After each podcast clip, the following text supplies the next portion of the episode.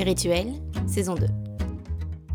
À 8h du soir ou 8h du matin, assis par terre, dans un carnet, devant un café froid ou sur un clavier. Comment écrivent-elles? Comment écrivent-ils? Dans Les Rituels, un podcast créé pour Cinevox, j'ai voulu interroger les auteurs et les autrices du cinéma belge. Le temps d'un coup de fil à l'ancienne, sans vidéo, sans caméra, ils et elles se livrent à distance sur ce que l'écriture représente dans leur vie et dans leur quotidien. Où et quand écrivent-ils? Comment? Et cerise sur le gâteau, pourquoi? Une série de conversations intimes, d'introspections accidentelles et de réflexions partagées sur l'espace mental mais aussi logistique que l'écriture prend dans une vie. Rendez-vous aujourd'hui avec l'actrice et scénariste Anne Polisevich. Je suis Aurore Engelen et vous écoutez Les Rituels. Cinébox. Bonjour Anne. Est-ce que vous écrivez en ce moment? Euh, oui, quoi, j'écris, j'ai, terminé euh, une version et là je suis dans le travail de la traduction. C'est évidemment pas moi qui l'a fait, mais euh, mais je me plonge dans, dans l'autre langue qui est l'anglais pour euh, quand même avoir ce rapport avec les, les mots et ce que j'ai écrit et les dialogues, etc. Trouver le chaque personnage et leur manière de parler dans cette autre langue. C'est un projet de long métrage? Ouais, ouais, ouais. Pas en entier. Oui, c'était un projet de long métrage. Non mais c'était très clair. Votre film précédent est sorti il y a quelques mois. À quel moment en général est-ce que vous vous sentez prête à vous lancer dans un nouveau projet d'écriture? Bon, en fait, ça évolue, c'est-à-dire que depuis que j'ai commencé à écrire, les choses, elles bougent et je, n'aborde pas les choses de la même manière ou les espaces et le, temps de la même façon. Là, quand on a terminé Fille de joie, j'étais déjà en train de travailler sur l'autre projet. Donc j'avais même déjà écrit le traitement et à la fin de la post-production, j'étais prête pour me plonger complètement dans l'écriture, donc j'ai enchaîné en fait. Mais ça s'est pas spécialement passé comme ça les autres fois. Et comment est-ce qu'on trouve la disponibilité mentale de travailler sur plusieurs projets en même temps? Ben en fait, c'est très bizarre parce que moi je me sens assez, euh, je suis assez ob- obsessive. Quoi, je j'ai pas l'impression de, de pouvoir vraiment réfléchir à deux projets en même temps. Et en même temps, ça se fait quand même, mais c'est, euh, moi j'adore me plonger dans une chose et être euh, à fond dedans. Là en ce moment, effectivement, je suis que dans, dans le projet d'écriture de maintenant. C'est ça que je préfère, c'est être complètement immergée, euh, n'être que là-dedans, ne, passer mon temps que dans, dans ce projet-là. Mais après, voilà, dans la vie, il y a des moments, ben, les choses, elles sont obligées de s'entrechoquer. Et c'est vrai que, ben, par exemple, Fille de joie et le projet de maintenant, ben, il y a plein de moments où ça s'est entrechoqué et c'était possible. C'est juste que, de temps en temps, on arrive un peu à un, un petit burn-out, c'est tout. Est-ce que vous vous souvenez de la première fois où vous avez écrit? Alors, ce qui est très bizarre, c'est que moi, j'avais, j'avais pas du tout prévu d'écrire. Je me souviens quand j'étais petite, comme plein d'enfants, j'avais cette espèce de, rêve d'écrire, mais j'ai jamais tenu de journaux intimes, de, de choses comme ça. J'ai j'ai jamais vraiment écrit. J'aimais écrire pour l'école quand on avait euh, les fameuses dissertations, mais voilà. Je détestais tout ce qui était résumé de texte. Alors ça, vraiment, c'est. D'ailleurs, je déteste toujours résumer, faire les pitchs. Je trouve ça horrible. Mais euh, après, je suis partie vraiment dans le théâtre, la danse, et voilà, j'écrivais sur le plateau parce que je participais beaucoup à des projets où en fait on créait soi-même les, textes et les, situations. Mais la première fois où j'ai vraiment écrit, euh, c'est parce que j'ai j'ai rencontré Fred, Frédéric Fontaine, en faisant un stage euh, jeu face caméra. J'avais 30 ans, je me disais, voilà, tiens, j'ai envie d'aller voir aussi un peu ce qui se passe du côté du cinéma. Et euh, Fred, quand il fait des stages pour les acteurs, en fait, il leur demande de venir avec quelque chose, une proposition de travail, en fait, une proposition de scène. Alors souvent, c'est des scènes qui viennent de films ou de pièces de théâtre. Et moi, je suis arrivée avec une proposition, une idée que j'avais. Et je lui ai expliqué et il comprenait rien. Et il m'a dit, euh, non, mais là, vraiment, je comprends rien. Écoute, euh, bah, écris. Et voilà. Et je me suis mise à écrire. J'ai fait que ça. Et à partir de ce moment-là, j'ai fait plus qu'écrire. Donc vous avez commencé comme comédienne et danseuse. Comment avez-vous compris que l'écriture allait aussi devenir votre métier?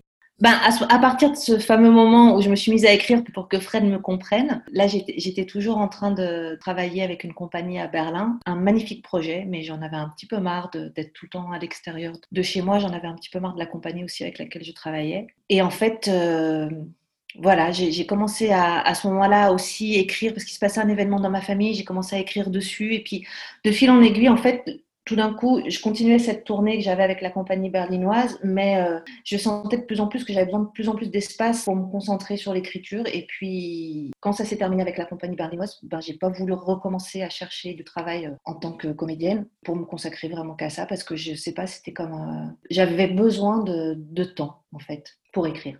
Vous avez un parcours atypique puisque vous n'avez pas suivi de formation d'écriture. Comment est-ce que vous vous êtes formé et comment est-ce que vous avez progressé dans cet exercice? Ben, je me suis formée en faisant. j'ai écrit un premier scénario qui est resté dans les tiroirs, mais où j'ai quand même travaillé dessus pendant un an et demi. J'ai fait que ça, à, chercher, à exprimer, à, raconter les choses, à, raconter aussi avec humour des, des situations. Et je me confrontais à Fred, aussi euh, à son producteur, et il me suivait là-dedans et me donnait des retours. Et puis à un moment donné, j'ai arrêté parce que voilà, je, sentais que c'était peut-être aussi une histoire qui était trop proche de moi et que j'arrivais pas à avoir la bonne distance. Mais en même temps, chez Fred et chez son producteur, ça éveillait une, une envie et une curiosité. Et donc, quand j'ai décidé d'écrire Tango Libre, j'ai dit que je ne me sentais pas de partir toute seule et que j'avais besoin d'être accompagnée. Et là, j'ai demandé à Philippe Blasban.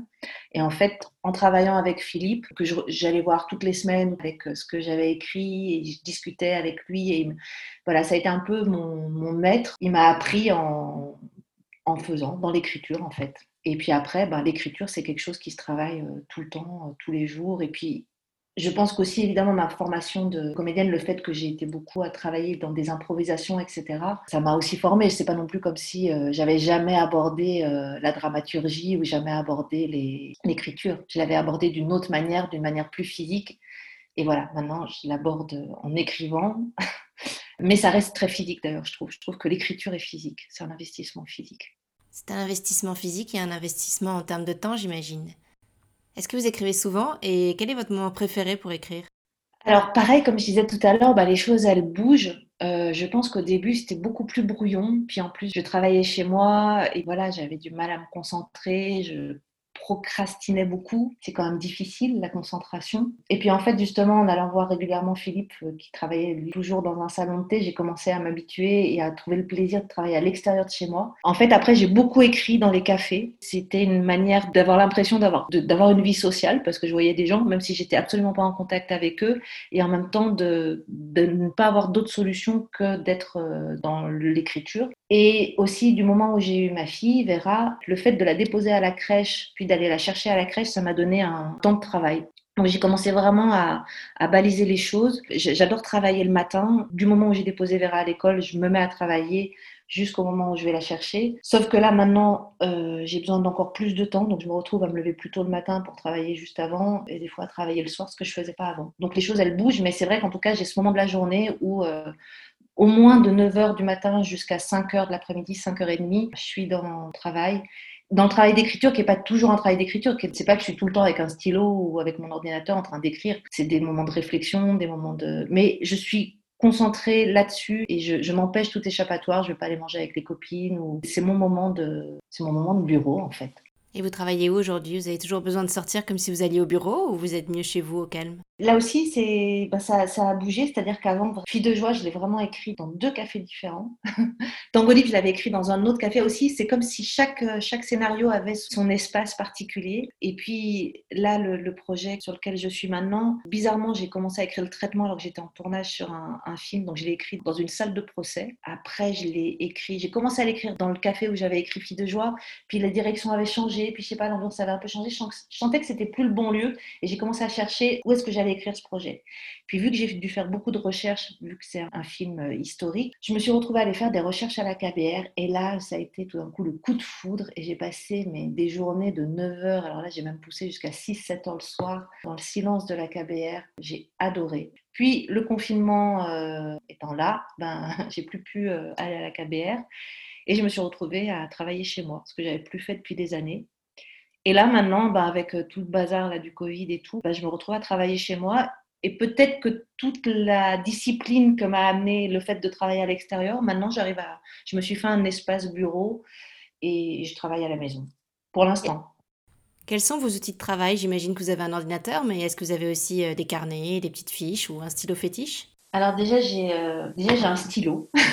c'est le même stylo que Philippe Blasband avait quand je travaillais avec lui et je le trouvais super beau. Et en fait quand j'ai accouché, Fred m'a offert euh, ce stylo. Voilà, je sais pas s'il y a beaucoup de, de, femmes à leur accouchement qui reçoivent un stylo. Moi j'ai reçu un stylo que j'adore qui est toujours avec moi. Et bien sûr, j'ai mon ordinateur et, j'ai des carnets. En fait, avant, j'écrivais toujours d'abord à la main, après, je, je travaillais avec l'ordinateur. Puis j'ai appris à travailler directement sur l'ordinateur. Pareil, sur chaque projet, c'est différent, mais là, sur ce projet, donc j'écris vraiment euh, sur l'ordinateur. Mais par contre, j'ai euh, trois carnets qui sont que j'ai été choisir. Euh, oui, chaque chose, effectivement, le, titre là, de ce podcast, c'est les rituels. Oui, chaque chose est très euh, ritualisée, c'est un peu nécessaire comme ça. Et donc, j'ai mes carnets dans lesquels j'ai pris plein de notes. Alors là, autant je travaille sur l'ordinateur pour écrire, mais par contre, j'ai pris, euh, je pense, 600 pages de notes à la main dans les livres dans lesquels été fouillée pour justement nourrir l'écriture. Donc là, en ce moment, j'ai mes carnets, mon ordinateur, mon stylo, mais je sais pas pourquoi, tout d'un coup, j'ai besoin d'un autre stylo, donc je me retrouve avec un stylo quatre couleurs. Et c'est celui-là que je dois utiliser par un autre que j'ai piqué à ma fille. Et puis j'ai le, scénario qui a été tiré et sur lequel aussi je travaille euh, sur papier. Donc je travaille entre l'ordinateur, le papier et mes carnets.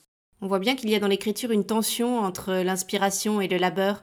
Comment est-ce que vous trouvez l'équilibre entre le travail, la discipline et le jaillissement des idées? Ben justement par la discipline, je crois. Je trouve l'inspiration par la discipline. Pour moi, écrire, c'est euh, c'est pas simplement le moment où je me dis ah je vais écrire que les choses arrivent. Il y a aussi euh, il y a les, moments de discussion. Euh, quoi, voilà, il y, a, il y, a, des moments en dehors de ce temps de labeur entre guillemets où les choses peuvent venir. Mais autrement, je trouve que justement l'inspiration vient du fait à un moment de se dire ok j'y suis, je suis dans, dans, la scène, je suis dans le travail. Je sais pas comment expliquer. C'est le fait d'être en travail que les choses peuvent venir aussi. Parce que c'est comme si, euh, à nouveau, c'est pas le fait d'être tout le temps en train de taper, ça, ça, peut être dans le fait quand même de, de, de rien faire, mais d'être de rien faire en étant avec, en fait et le, le fait d'aller dans la matière, le, le fait de... C'est comme... Oui, en fait, c'est ça. Je vais comparer avec, euh, justement, quand j'étais sur un plateau et que j'étais sur des projets où il fallait, euh, où il fallait improviser. À un moment donné, c'est parce qu'on rentre sur le plateau et qu'on improvise que les choses apparaissent, qu'il y a de la magie qui vient. C'est parce qu'on s'y met que les choses peuvent venir. Alors, des fois, ça marche pas. Des fois, c'est des journées de merde.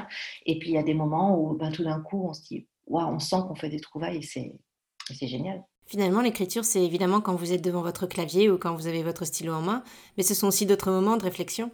Comment écrivez-vous quand vous n'écrivez pas?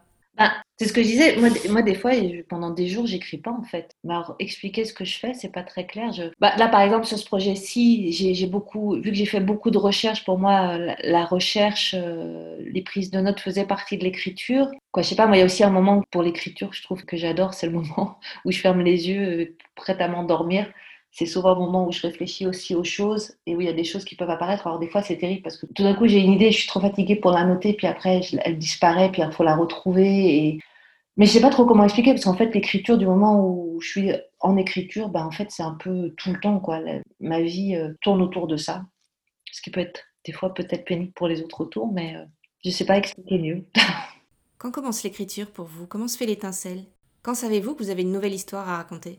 Bon, j'en sais rien. Comment je sais que c'est une nouvelle histoire? Bah, En plus, il y a plein d'histoires aussi que j'ai écrites qui... où j'ai développé et tout ça, puis ça, a, ça a été nulle part. Donc, des fois, il faut aussi les essayer pour voir et tout. Peut-être que maintenant, avec l'expérience, je sais plus m'ordonner de tester les choses ou de, ne pas partir directement, euh, vaille que vaille, euh, dans une écriture qui peut-être ne mènera à rien. Là, par exemple, le projet sur lequel je suis en ce moment, c'est Fred qui a amené l'idée parce qu'il avait lu, un, il avait lu un, journal intime. Et donc, c'est lui qui est venu avec cette idée. Et moi, j'étais, je commençais à écrire Fille de joie. Où là, le projet, il est venu à un moment donné, il y avait plein de choses dans ma tête qui tournaient. Et puis, j'ai lu un article, j'ai lu l'histoire de ces femmes qui traversent la frontière, qui mènent une double vie. Et ça fait comme un tilt, ça a été rejoindre plein de choses qui. En fait, l'écriture, c'est une idée d'un projet, c'est toujours plein de choses qui tournent, de, choses dont on a envie de parler ou d'une nécessité de parler de quelque chose.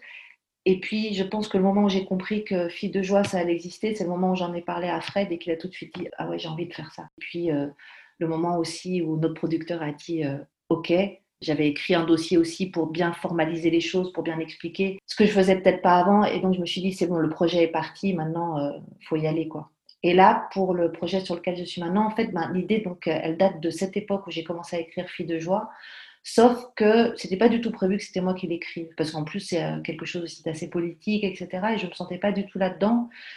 Puis le fait de passer par justement un autre projet que j'ai pas développé, mais que j'ai quand même développé toute seule dans mon coin, qui parlait aussi de politique, et puis de voir Fred qui galérait finalement, qui n'arrivait pas à trouver la bonne personne pour écrire. J'avais dit ça à Fred et puis aussi à, Jacques-Henri, notre producteur, j'avais dit, je vais écrire le traitement, mais genre, euh, j'essaye et puis on verra bien. Et puis en fait, en écrivant le traitement, j'ai commencé à vraiment euh, me plonger dedans, à adorer écrire là-dessus et à trouver euh, ouais, beaucoup d'excitation. Et, et, puis à vouloir tout d'un coup, je me suis dit, ah merde, maintenant j'écris le traitement, j'espère que ça va leur plaire ce que j'écris parce qu'en fait, j'ai envie de l'écrire et, et je l'ai écrit.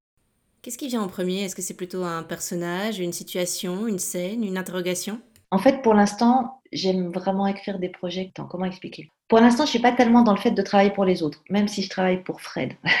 Mais avec Fred, c'est une situation euh, particulière. On est ensemble. Depuis le début, on, échange, on partage ça. Donc, quelque part, écrire pour lui, c'est euh, écrire pour moi. C'est mes projets, c'est nos projets. Euh, voilà, on collabore. Donc, souvent, les projets que j'écris, ben, ça vient de, quelque chose dont j'ai envie de parler. Et comme je disais tout à l'heure, ça peut venir de plein de choses différentes. Ça peut venir d'une thématique, de quelque chose que j'ai entendu, que j'ai vu, de quelque chose. C'est toujours un nœud, en fait. C'est toujours quelque chose qui vient frotter, qui vient déranger, qui vient poser question. Et là, le projet que maintenant je suis en train d'écrire, c'est pas mon idée au départ, c'est Fred qui l'a amené. Alors que Tango Libre ou Fille de Joie, ben, c'est moi qui avais amené euh, l'idée. Et lui qui a dit, oui, lui aussi, ça le frottait quelque part, ça lui posait question, donc il avait envie. Et donc là, ce projet actuel, comme je disais, à un moment donné, je suis rentrée dedans un peu presque par hasard, mais euh, c'est des sacrés nœuds, c'est des sacrées questions qui sont posées et qui m'interpellent et qui sont très actuelles. En fait, je pense qu'un projet, c'est tellement long, il faut tellement de temps déjà pour écrire, il faut tellement de temps après pour que le projet soit produit, soit mis euh, en tournage, etc. C'est tellement difficile, puis après, tout ça pour se prendre à la fin, euh, les retours presse, les retours publics, les gens qui vont en quelques mots euh, tout ramasser. Il faut, vraiment y croire, il faut avoir un truc qui, à l'intérieur, euh, nous, travaille et nous envahisse et nous, questionne pour pouvoir traverser tout ça, en fait. Et donc, ce qui me paraît important, bah, c'est d'être en permanence interrogé par euh, la matière et les sujets sur lesquels on travaille. C'est de se dire, OK, maintenant je vais commencer ça. Est-ce que ça, est-ce que ça va me poursuivre? Est-ce que ça va continuer à m'intéresser et à me questionner? Est-ce que, évidemment, est-ce que ça va intéresser et questionner les autres? Fred, il dit souvent que, mais je pense qu'il l'avait entendu de quelqu'un d'autre, plus. En fait, qu'il faudrait presque écrire au début, quand on commence à se lancer dans un projet, pourquoi on se lance dedans, pour les moments où on a des grands doutes et euh, où on perd le fil, de, revenir là-dessus. Mais je crois qu'en fait, quand on commence un projet et que c'est le bon, on continue toujours à savoir pourquoi on le fait. Alors, peut-être qu'au fur et à mesure du projet, bizarrement, on a de plus en plus de mal à l'exprimer, parce qu'on se perd dedans, parce qu'on rentre dans les détails, parce qu'on n'arrive plus à avoir de recul et de, et de distance, mais il y a quelque chose à l'intérieur ouais, qui continue à être là et, et on sait qu'on est connecté à un endroit euh, très intime en fait. Vous parliez de l'intime. Pour vous, l'écriture, c'est plutôt un sport individuel ou un sport collectif? Ben, c'est les deux. C'est ça qui est assez génial, c'est que, comme je dis toujours, un scénario, c'est, c'est pas une œuvre littéraire, c'est pas une œuvre en soi en fait. C'est quelque chose qui ne va exister que si c'est porté à l'écran. Aussi, un scénario, c'est assez étrange parce qu'en fait, ça doit, inspirer le réalisateur, ça doit inspirer les acteurs, mais ça doit donc aussi inspirer ceux qui, vont dire OK, on y va, on va, on va, on va financer le projet. Ça doit inspirer euh, toute une équipe, donc ça doit être inspirant. Et puis, en même temps, tout le monde va se baser sur le scénario pour aussi construire euh, le film. C'est la référence en fait. Et ce qui est fou, c'est qu'effectivement, l'écriture d'un scénario, ben, après, il y a des gens qui écrivent à plusieurs. Moi, j'écris seule. Donc c'est très très individuel et, moi j'adore ce moment-là, sauf que c'est aussi quelque chose qui est pour les autres et donc ça ne peut être que collectif aussi. Et je trouve super important un scénario évidemment que ça soit en dialogue avec euh, le réalisateur ou la réalisatrice, mais moi je travaille avec Fred donc c'est le réalisateur, avec le, ou la productrice, parce que ce que Fred va voir dans le film, ben, c'est important. Que peut faire la production, c'est aussi important parce que voilà un film il se fait pas, euh, c'est pas que des mots, ça doit être mis euh, en espace et en temps. Souvent faire lire le scénario au monteur ou à la monteuse qui va faire le film ou qui fera peut-être pas le film, mais qui en tout cas avoir un retour de monteur, c'est assez intéressant. Et puis après, chaque, chaque personne qui participe au projet, en fait, a un regard qui fait évoluer les choses. Et puis évidemment, les acteurs. Un scénario, il est, il est mort si on se dit ça doit être comme ça, euh, ça peut pas être autrement. Un scénario, il est vivant parce qu'il va être pris en charge par une interprétation et parce que euh, les, les, mots vont traverser les corps. Comment permettre en fait aux acteurs d'avoir une matière de travail qui va faire qu'ils vont jouer? Oui, c'est ça. Avant de partager le scénario avec l'équipe du film, à quel moment en général est-ce que vous vous sentez prête à partager un projet, à le montrer à quelqu'un? Et dans ce cas-là, qui sont vos premiers lecteurs ou vos premières lectrices? Alors là aussi, ça dépend de, de chaque projet. Tango Libre, j'ai vraiment, j'avais besoin tout le temps d'avoir des retours parce que je pense que j'étais très, euh, très incertaine. Bon, après, là, j'avais quand même les, retours permanents de, Philippe, avec qui euh, je travaillais, mais j'avais quand même besoin de beaucoup confronter à, Fred. Et je me suis rendu compte que c'était pas le meilleur moyen parce qu'en tant que réalisateur, il avait besoin d'avoir un, recul et donc que ça le mettait pas super à l'aise en fait d'être tout le temps euh, sollicité par rapport à ce que j'écrivais. Donc, Fille de joie, ça a été très différent. Fille de joie, il n'a rien lu. Alors, évidemment, je lui parlais pendant le processus de travail, mais il n'a rien lu avant la première version. Et quelque part, il n'a même pas été le premier lecteur puisque les premières lectrices ont été les femmes euh, que j'ai rencontrées au bordel. C'était hyper important pour moi parce qu'en fait, voilà, j'avais tellement partagé avec elles, elles, faisaient tellement partie aussi de l'écriture de ce projet. Je leur ai dit, voilà, j'ai envie que ce soit vous qui lisiez en premier parce que j'ai besoin d'avoir votre assentiment. Ça, vous concerne, c'est aussi vos vies, c'est vos paroles. Alors bien sûr, même si tout ça est mis en fiction, mais, mais je veux être sûre qu'en fait, que je ne vous trahis pas. Et donc, c'est elles qui ont lu en premier. Et j'étais passée aussi par la case de faire lire à Philippe, donc avec qui je ne travaillais pas à ce moment-là, mais j'avais besoin... D'avoir un retour euh, à celui qui m'avait formé. Peut-être même que c'est Philippe qui a lu d'abord. J'avais besoin d'avoir un retour sur la dramaturgie. Et en lisant, il m'a fait une remarque. J'ai enlevé un personnage qui était un personnage principal. Et là, à ce moment-là, j'étais contente et j'ai fait lire euh, aux femmes euh, du bordel. Et puis ensuite seulement Fred et, ont lu. Et là, pour euh, le projet sur lequel je travaille maintenant, là, je pense que quand même, bizarrement, Fred est plus en interaction avec moi. Mais qui c'est qui a lu en premier? Ben, C'est Fred. Ouais. Quelle est la place des dialogues pour vous et comment est-ce que vous les travaillez? Ben, les dialogues, c'est super important. Comment les gens parlent, comment ils s'expriment, comment ils peuvent balancer des saloperies aux autres alors qu'en fait, ils voudraient leur dire qu'ils les aiment moi, c'est une matière que je trouve vraiment euh, essentielle dans un scénario. C'est-à-dire qu'évidemment, il y a tout le travail de la dramaturgie, mais après, il y a le travail des dialogues qui est. Euh, je, passe euh, des heures dedans. Là, même maintenant, où je suis justement dans le travail de traduction, c'est la chose à laquelle je suis hyper attentive, c'est justement est-ce que la manière de parler est là pour chacun et euh, alors c'est très bizarre parce que l'anglais c'est pas du tout ma langue, mais euh, c'est essentiel le travail des dialogues. Je, je, passe dessus et je repasse dessus jusqu'à ce que je l'ai dit aussi. Je, je, je, dois sentir moi en tout cas que ça se dit, que ça passe dans le corps, comme je disais tout à l'heure. Pour moi un dialogue c'est c'est des fois ça dit quelque chose mais ça veut raconter autre chose parce que je pense que dans la vie on est toujours en train de voilà, là, moi, je suis en train de galérer à trouver les mots pour expliquer les choses. La pensée, elle est jamais simple. Elle peut être plus simple pour d'autres. Justement, moi, le, scénario sur lequel je travaille, c'est un intellectuel, le rôle principal. Donc, ben, évidemment, un intellectuel ne peut pas avoir la même façon de parler que les femmes que j'ai rencontrées au bordel, euh, qui ne sont des fois pas passées par la case euh, école, quoi. De là où on vient et euh, ce qu'on vit et les traumatismes qu'on a, les choses qu'on veut cacher, quoi, etc. C'est tout ça entraîne une manière de parler qui est propre à, à la personne et c'est ça qu'il faut chercher c'est ça qui est passionnant à chercher en fait. C'est la construction du personnage. Quel est le rôle du titre? Est-ce que c'est quelque chose qui agit comme un guide ou est-ce que c'est plutôt quelque chose de mouvant qui vient clôturer une réflexion? Ah, le titre, c'est un cauchemar. c'est vraiment. Évidemment, à chaque fois, j'ai un titre qui est un titre de travail, c'est jamais le même titre à la fin. Donc, euh, Tango Libre, je pense que ça s'appelait Quartier Libre. Parce qu'on oublie à un moment donné aussi même le titre euh, avec le temps. Euh, comment c'est devenu Tango Libre Je sais plus, mais je sais que c'était la galère.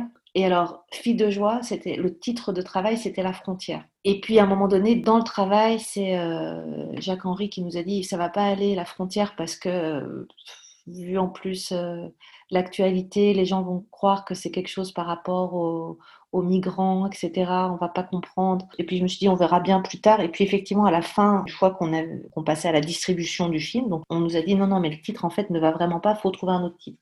Et alors là, c'était l'enfer.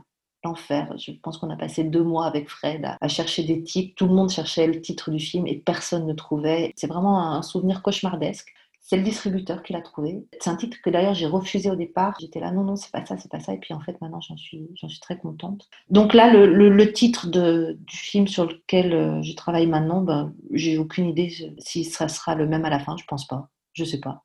Mais j'ai même pas envie d'y penser il a un titre provisoire, oui, qui me guide parce que pour moi, ça raconte, comme la frontière, c'était très clair pourquoi ça s'appelait la frontière. C'était la frontière physique entre la Belgique et la France, c'était la frontière aussi des corps, la frontière de jusqu'où on peut aller, euh, qu'est-ce qu'on accepte de dépasser ou pas comme frontière, quelles sont nos limites. Et voilà, quartier libre, le quartier libre en prison, c'est le moment où les, les, hommes, en fait, euh, peuvent faire quelque chose pour eux. Et donc, c'était le moment où ils apprenaient à danser le tango, où c'est devenu tango libre.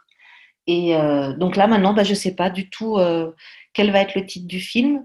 Ce que je sais juste, c'est que oui, le, titre qu'il a pour l'instant, bah, c'est très clair pourquoi il s'appelle comme ça et ça me paraît évident, mais j'abandonne complètement l'idée de trouver le titre du film à la fin. J'ai décidé que je ne trouverai plus les titres. Voilà. Est-ce que vous avez peur d'écrire parfois? Ou peur de ne plus pouvoir écrire? Ah oui, à fond. à fond. À chaque fois, je me dis que c'est le dernier projet que je vais écrire et j'en pleurerai. Me dis que j'aurai jamais plus d'idées, que je me demande bien ce que je veux faire après. Oui, oui, c'est terrible. J'ai une dernière question, Anne. Pourquoi écrivez-vous? Parce que j'ai envie de raconter les histoires. Euh, pourquoi j'écris? Je pense que c'est la même chose de pourquoi je, je jouais. C'est la nécessité de raconter. En fait, je pense que raconter des histoires, c'est essentiel raconter le monde, raconter, euh, raconter ce qui se passe ou ce qui pourrait se passer ou ce qui s'est passé. En fait, j'écris parce que j'ai rien trouvé d'autre à faire dans ma vie. Euh, je vois pas peut-être comment parler aux autres euh, autrement. J'espère que que les choses sur lesquelles on réfléchit, sur lesquelles on travaille, et, eh ben, et qui nous travaillent en fait, qui nous font réfléchir, permettent aux autres de, de réfléchir, de s'ouvrir au monde en fait. Fred, il dit à chaque fois qu'un film, ça doit changer la vie. Et effectivement, chaque, chaque expérience d'écriture que j'ai eue pour l'instant, bah ouais, a changé ma vie, m'a fait avancer, m'a fait euh, ouvrir les yeux sur le monde ou sur les gens de manière différente, de manière surprenante. En fait, j'écris aussi parce que j'en ai besoin, moi, pour vivre, pour voir le monde, pour découvrir le monde, pour me confronter au monde. Et que j'espère que moi, en allant là-dedans, le, le plus profondément possible, et eh ben, j'arrive, j'espère, à transmettre quelque chose et à permettre aux gens qui lisent et qui voient après le film de aussi s'ouvrir, de peut-être avoir des regards différents sur les choses. Voilà. Merci beaucoup Anne Polisevich d'avoir partagé avec nous ces rituels. Et merci à vous de les avoir écoutés. Si vous les avez aimés, n'hésitez pas à vous abonner au podcast et à lui mettre plein de belles étoiles. À bientôt. Cinebox.